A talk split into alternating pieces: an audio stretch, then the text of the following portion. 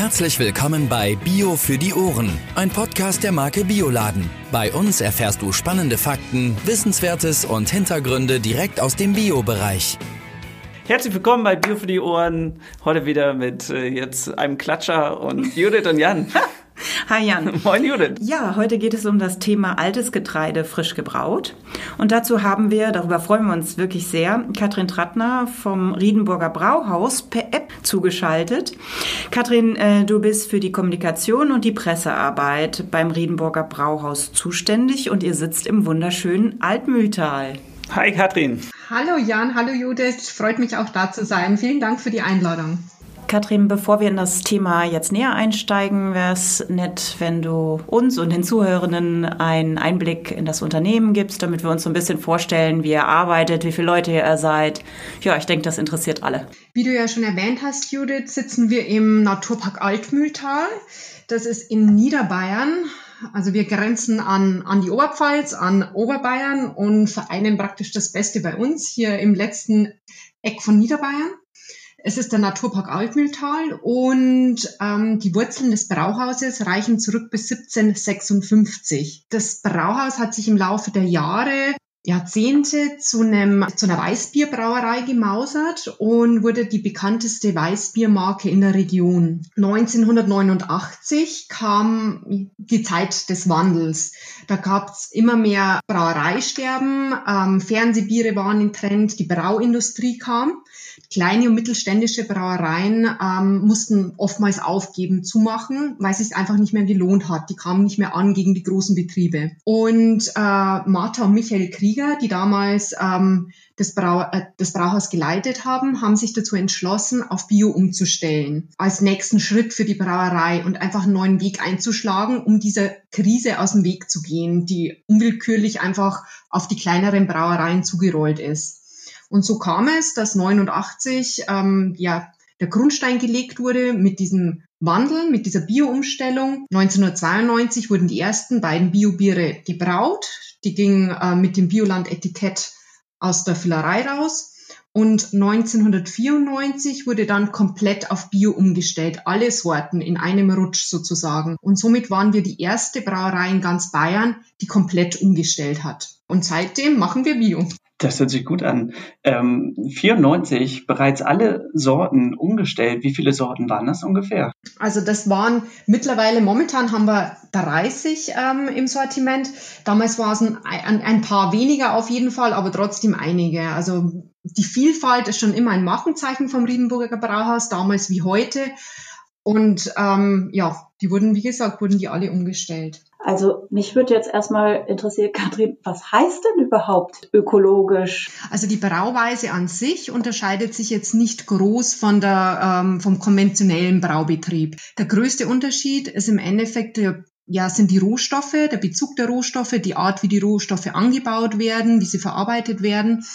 Und ähm, ja, die Rohstoffe sind einfach zu 100 Prozent rein biologisch und äh, arbeiten mit Biolandwirten aus der Region zusammen, die auch nach diesen Richtlinien anbauen. Das heißt, ihr bezieht dann direkt von den Bauern aus der Region eure eure äh, Materialien oder, oder eure Rohstoffe. Genau, die Rohstoffe, das Getreide und den Hopfen.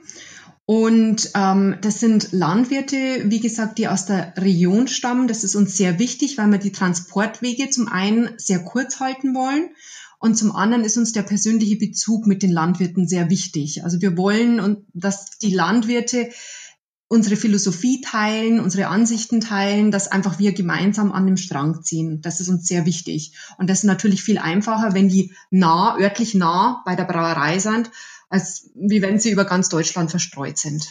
Wie, wie muss ich mir das vorstellen, euren Austausch? Also macht ihr dann auch solche Kongresse oder ich meine, oder äh, lädt die Familie Krieger dann einmal im Jahr zum Symposium ein oder ist es wirklich eins zu eins? Ist tatsächlich so. Also einmal im Jahr, am Ende des Erntejahres, da trifft man sich zur Lieferantenversammlung. Da sind alle mhm. Biobauern eingeladen. Und äh, da lassen wir das vergangene Erntejahr Revue passieren.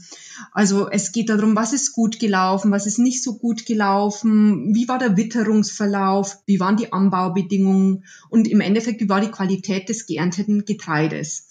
Und ähm, in dem dass wir das alles nochmal besprechen.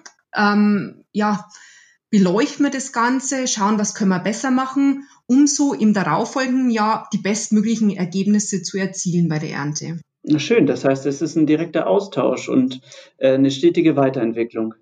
Jetzt habe ich äh, noch gelesen, dass ihr auch mit dem Kloster Plankstetten zusammenarbeitet. Wie muss ich mir das vorstellen? Genau, mit dem Kloster Plankstetten, da arbeiten wir seit 1997 zusammen. Zufällig hat das Kloster, also der Betrieb, der landwirtschaftliche Betrieb des Klosters, ähm, hat im selben Jahr auf Bio umgestellt, 1994. Und daraus ist eine wunderbare ja, Zusammenarbeit entstanden über die Jahre hinweg. Also zum einen führen wir mit dem Kloster eine Art von, ja, von, von Wertekreislauf. Mhm. Ähm, wir, zum einen beliefern wir das Kloster mit Viehfutter, das stammt aus Rückständen aus dem Brauprozess. Die verfüttern das an die Tiere und die, die Gülle und der Mist von diesen, ja, von den Tieren wird genutzt, um die Äcker zu düngen, rein biologisch natürlich, weil ähm, synthetische Düngemittel oder Spritzmittel sind in der biologischen Landwirtschaft natürlich nicht erlaubt. So wird mit diesem Mist gedüngt. Das Getreide, das beziehen wir dann wieder vom Kloster Plankstetten, zum Beispiel den Emmer und den Dinkel. Damit brauen wir unser Bier. Und die Rückstände, die wieder entstehen, das sogenannte Treber, den liefern wir wieder zurück ans, an, ans Kloster als Viehfutter. Und somit entsteht ein wunderschöner Kreislauf. Kommen wir doch nochmal zurück zu unserem eigentlichen Punkt. Und zwar nämlich ähm, alte Getreide so oder altes Getreide. Ne? Ähm, du hast jetzt von Emma zum Beispiel gesprochen, Dinkel, Einkorn. Das alles sind äh, Getreidesorten, mit dem ähm, das Friedenburger Brauhaus braut. Warum, warum macht man das oder wie, wie ist es überhaupt dazu gekommen? Vor einigen Jahren, da hatte ein äh, Vertragspartner von uns, ein Landwirt, eine Unverträglichkeit gegen Weizen. Und er hat nach einem alternativen Getreide gesucht und ist im, im, am Ende beim Emmer gelandet, weil das das einzige Getreide war, das er ähm, ja zu 100 Prozent vertragen hat. Und das hat uns damals schon gezeigt, mh, hm, es könnte was dran sein an dem Gerücht, ähm, dass Urgetreidesorten besser verträglich sind. Und auch wir haben die Erfahrung gemacht, dass alte und vor allem ungekreuzte Getreidearten besser verträglich sind. Wir hatten zum Beispiel mal die Dinkelsorte gewechselt und prompt haben sich Kunden gemeldet, weil sie das Bier nicht mehr vertragen haben. Dann haben wir wieder die alte Dinkelsorte genommen, die ungekreuzt ist. Ja, und die Kunden waren wieder absolut glücklich mit ihrem Bier das finde ich so interessant. Also wenn ich nochmal einmal zurückkommen kann zu dem Weizen, ne, Weizenunverträglichkeit. Das liegt ja heute häufig auch daran, dass der Weizen so hoch gezüchtet worden ist. Und heißt es in der Konsequenz, dass gerade diese Einkorn, Emmer und so weiter eben, eben nicht so weiter auf Hochleistung gezüchtet worden sind? Also ist das das Ursprüngliche daran? Also diese Getreidesorten sind eben noch in so ursprünglicher Art und Weise erhältlich. Also bei Dinkel ist es so, dass Dinkel schon stärker bearbeitet wird, weil es einfach, weil einfach der Bedarf an Dinkel relativ hoch geworden ist in den letzten fünf, sechs, sieben Jahren. Also vor zehn Jahren, als man bei uns durch die Region gefahren ist, hat man kaum ein Dinkelfeld gesehen. Und heutzutage ist es ganz normal, dass Dinkel angebaut wird. Also es gehört zum, zum normalen Erscheinungsbild bei uns dazu. Dinkel wird sozusagen jetzt schon ähm, bearbeitet und oftmals wird auch Weizen eingekreuzt weil man einfach den Ertrag steigern möchte. Und wenn man Weizen einkreuzt, wird der Ertrag höher. Emma hingegen ist noch sehr ursprünglich erhältlich, weil aktuell die Nachfrage an Emma noch zu gering ist, als dass große Züchte in eine verstärkte Bearbeitung investieren würden. Also für uns, wir, wir sagen, das ist ein echter Geheimtipp für Leute, die denen Ursprünglichkeit, Nachhaltigkeit, Naturbelassenheit wichtig ist, und so den authentischen Geschmack noch vom Urgetreide haben können. Das ist was Gutes. Apropos Geschmack, wie schmeckt das denn? Also sowohl das Dinkel, das kenne ich von euch, äh, aber das Emma muss auch einen ganz speziellen Geschmack haben, ne? Allgemein sind die Urgetreidesorten ja besonders würzig und auch nussig. Mhm. Emma ist sehr, ich würde mal sagen, würzig, aromatisch und angenehm nussig. Einkorn ist schon stärker nussig. Hirse hingegen hingegen schmeckt re relativ mild und leicht. Hm. Dinkel sehr aromatisch zum Beispiel. Mhm. Generell machen die Urgetreidesorten die, die Biere geschmacklich interessant und ja, heben sie von dem ja, normalen ab, sagen wir mal, von den normalen Biertypen. Von den Mainstream-Sachen, ne? Genau. Ist es denn so, dass ähm, wenn du, wenn ihr jetzt so natürlich braut, also ich kenne das zum Beispiel von Honigen und ähnlichen Sachen, ist es eigentlich immer von einem Hersteller die, die ja so das Ziel, möglichst gleichbleibend äh, zu brauen und gerade äh, zu, ja, also die Produktqualität gleichbleibend, aber wirklich gleichbleibend äh, zu, zu belassen und machen da sozusagen Gemenge raus. Also ein bisschen was von da, ein bisschen was von da, ein bisschen was von da. Ist es bei euch auch so, dass, dass da eine gleichbleibende gleichbleibender Geschmack? Naja, garantiert hört sich so positiv an, aber äh, oder oder verändert der sich auch, weil der natürlichen äh, Anbaubedingungen sich unterwirft? Also die Qualität ist natürlich schon immer gleichbleibend gleich. Vom Bier kann man so sagen. Der Geschmack allerdings nicht. Also es ist jetzt nicht so, dass man heute ein Bier trinkt, ähm, ähm, sagen wir mal, ein Emmerbier und in zwei Wochen schmeckt es komplett anders. Das ist nicht so. Mhm. Aber im Laufe der Zeit kann sich der Geschmack schon verändern. Wie du schon gesagt hast, es hat mit den Anbaubedingungen zu tun. Ähm, wie nährstoffreich ist der Boden? Wie war die Fruchtfolge? Wie waren die Witterungsbedingungen? Und ähm, ja, beim Hopfen ist es zum Beispiel so, dass Hopfen sich jedes Jahr entwickelt. Wenn man Hopfen, einen jungen Hopfen frisch anbaut, verändert er jedes Jahr zu jeder Ernte seinen Geschmack ganz leicht. Und so bekommt auch das Bier einen anderen Geschmack. Und so bleibt das Bier aber ein lebendiges Produkt. Ja. Es ist frei von Standardisierungsprozessen und ja, ist was ganz ähm, ja, Lebendiges. Nun ist Urgetreide ja generell ein bisschen teurer als herkömmliches Getreide. Kannst du einmal kurz erklären, woran das liegt? Ja, zum einen hängt es mit der äh, geringeren Ertragserwartung äh, zusammen. Ähm, der Ertrag von Urgetreide ist ungefähr ein Drittel geringer als beim konventionellen Landbau. Das hängt ähm, ja damit zusammen, dass ähm, das Urgetreide weniger Körner pro Ehre hat, sagen wir mal. Ähm, Einkorn zum Beispiel hat nur 13 bis 19 Körner pro Ehre, Emma ein bisschen mehr, bis zu 26, aber der Weizen, der hat bis zu 50 Körner pro Ehre. Und mhm. wenn man das auf der gleichen Anbaufläche betrachtet, ist Weizen natürlich viel effektiver als Einkorn oder Emma beispielsweise. Und ähm, ja, die Ertragserwartung ist somit, ja, man sagt ungefähr ein Drittel vom Weizen. Und das ist ein Faktor beim Urgetreide. Dann kommt auch noch äh, der zusätzliche Arbeitsaufwand hinzu. Beim Urgetreide, bei Dinkel, bei Emma, bei Einkorn, da umgibt das Korn eine schützende Hülle, die schützt das Korn vor ähm, Umwelteinflüssen mhm. zum Beispiel und speichert auch Feuchtigkeit, reguliert den Feuchtigkeitshaushalt. Aber diese Hülle muss runter vor der Verwertung. Das heißt, das Getreide wird geerntet und muss dann zum Entspelzen gebracht werden. Und das ist natürlich auch wieder äh, ein Kostenfaktor. Und ähm, der zusätzliche Arbeitsaufwand plus die geringe Ertragserwartung ergibt natürlich einen höheren Preis. Und somit kann schon mal vorkommen, dass ähm, Urgetreide das zwei oder gar das dreifache von herkömmlichen Getreide kostet. Da hätte ich gleich nochmal eine Frage. Bedeutet das auch, dass Urgetreide etwas robuster ist gegenüber Wetterschwingungen? Absolut ähm, gegenüber Wetterschwingungen und das ist ja auch momentan ein großes Thema. Ähm, Urgetreidesorten kommen gut auf mageren, trockenen und nährstoffarmen Böden aus.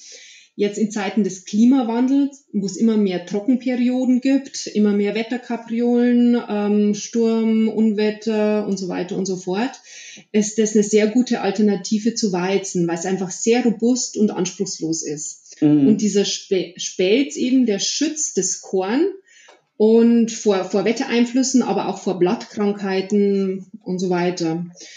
Und der nächste Punkt ist dann natürlich, dass nicht so viel gespritzt werden muss. Ist auch in der biologischen Landwirtschaft ist es sowieso verboten, aber auch in der konventionellen Landwirtschaft ähm, würde der Spritzbedarf natürlich äh, sinken. Ich ich würde doch noch mal ganz gerne wissen, was braucht man, was macht ein gutes Bier aus? Also was braucht man dafür und ähm, ja, was, was, was ist eigentlich so das Geheimrezept? Das Geheimrezept, also was ein Bier. das ist natürlich nicht sagen, ne? Klar. nee, was ein Bier brauchen, äh, braucht oder haben darf, das schreibt ja das Reinheitsgebot sowieso vor. Das ist zum einen der mhm. Hopfen, das Malz, die Hefe und das Wasser. Und ja, darauf kommt jeder Bestandteil für sich hilft äh, oder trägt dazu bei, dass das Bier ein tolles Produkt wird. Der Hopfen, der stammt natürlich bei uns von den Biobauern. Wir beziehen reinen Naturhopfen. In der mhm. großen, in der konventionellen Brauindustrie wird oftmals Hopfenextrakt genutzt. Wir nehmen entweder den Hopfen direkt in Form, in Form von Hopfendollen oder in Form von Pellets das Malz, das ist das Getreide im Endeffekt, das beziehen wir natürlich mhm. auch von unseren Biolandwirten. Und wir achten darauf, also wir haben sehr hohen Qualitätsanspruch, sagen wir mal so. Also wir besprechen mit unseren Bauern im Vorfeld, ähm, dass wir bestimmte Grenzwerte haben oder welche Grenzwerte wir haben im Hinblick auf den Eiweißgehalt, auf den Vollkorngehalt und den Wassergehalt des Getreides. Und wenn die ähm, Landwirte das anliefern, dann ähm, messen wir natürlich diese Werte und ja, akzeptieren die Lieferung oder müssen sie ablehnen, wenn sie jetzt komplett aus dem Rahmen fällt. Und somit ist es für uns natürlich eine Sicherheit, dass das gelieferte Getreide unseren Qualitätsansprüchen genügt und somit für uns gut genug ist, um ein wunderbares Bier zu brauen. Dann haben wir die Hefe und da haben wir auch unsere eigene Hefe. Also wir ähm, haben einen eigenen Hefestamm, den haben wir in einem Labor gelagert. Dort wird er bei Bedarf vermehrt und an uns geliefert. Und somit wissen wir immer, woher im Endeffekt unsere Hefe kommt, weil es ja unsere eigene Hefe ist und können ähm, immer rückverfolgen, soll es tatsächlich mal Qualitätsmängel geben. Da können wir genau sagen, okay, hier und da ist es gelegen und können das beheben. Kannst du ungefähr einschätzen, wie viel Hefe ihr tatsächlich so gelagert habt zurzeit? Nein, überhaupt nicht. Da habe ich Schade. Ja. Gerade in der aktuellen Situation ja total interessant. Habt ihr schon irgendwelche Anfragen bekommen? Ja, tatsächlich. Wir haben tatsächlich, tatsächlich schon ausgeholfen. Also wir haben tatsächlich schon, ähm, soweit ich weiß, bei einer Bäckerei mit Brauhefe ausgeholfen und bei einer Gaststätte, bei einem Restaurant, die dringend ähm, ja, Hefe brauchten und keine mehr ähm, beziehen konnten. Und es hat wunderbar funktioniert mit der Brauhefe. Jetzt haben wir gerade ähm, da über Hefe gesprochen. Gibt es unterschiedliche Hefe? Also als Endverbraucher kennt man Trockenhefe, man kennt frische Hefe. Gibt es im Bierbereich beim Brauen auch Unterschiede in der Hefe oder ist das alles eine, eine Sache? Bei der Brauhefe gibt es definitiv Unterschiede. Zum einen gibt es die obergärige Hefe und zum anderen die untergärige Hefe. Und je nach Inhaltsstoffen vom Bier nimmt man eben eine obergärige oder eine untergärige Brauweise und da braucht man die unterschiedlichen Hefesorten.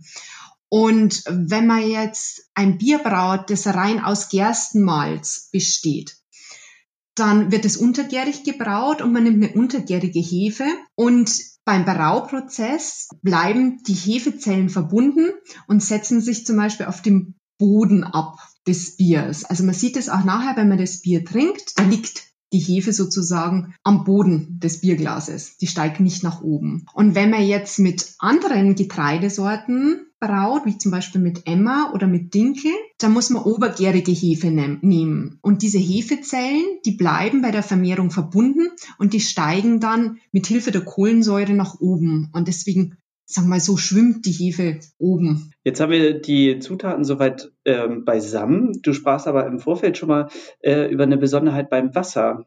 Was genau meinst du damit? Wasser macht einen ganz wichtigen Teil beim Bierbrauen aus. Und seit 1989 ähm, bezieht das Riedenburger Brauhaus das Wasser über einen eigenen artesischen Brunnen. Der befindet sich im Hof der Brauerei und reicht bis hinunter zu 144 Meter Tiefe. Und da beziehen wir nicht nur Grundwasser raus, sondern wir beziehen Quellwasser daraus. Und das ist von ganz ursprünglicher Reinheit, weil es eben durch ga ganz viele Jahre lang durch ganz viele Gesteinsschichten gewandert ist und somit ganz schön gefiltert ist und sehr, sehr rein und wir sagen lebendig ja in das Bier kommt. Und das macht unserer Meinung nach nochmal das i-Tüpfelchen auf. Jetzt muss ich gestehen, dass ich gerade nicht im Kopf habe, was artesisch bedeutet. Ein artesischer Brunnen. Das ist Quellwasser. Mhm. Ein Quellwasser. Genau, Alles das klar. bedeutet Quellwasser. Also es bedeutet aber auch, ähm, es gibt ja auch schon Hersteller, die Bio-Mineralwasser herstellen. Und nochmal vielleicht auch für die äh, Zuhörenden, ist es so, dass ähm, ja gerade dieses Qualitätsmerkmal ökologischen Wassers ist zum einen, dass es ja wirklich aus dieser einen Quelle kommt, dass es durch die Gesteine gefiltert wird, eben keine Rückstände hat von Pestiziden, ne?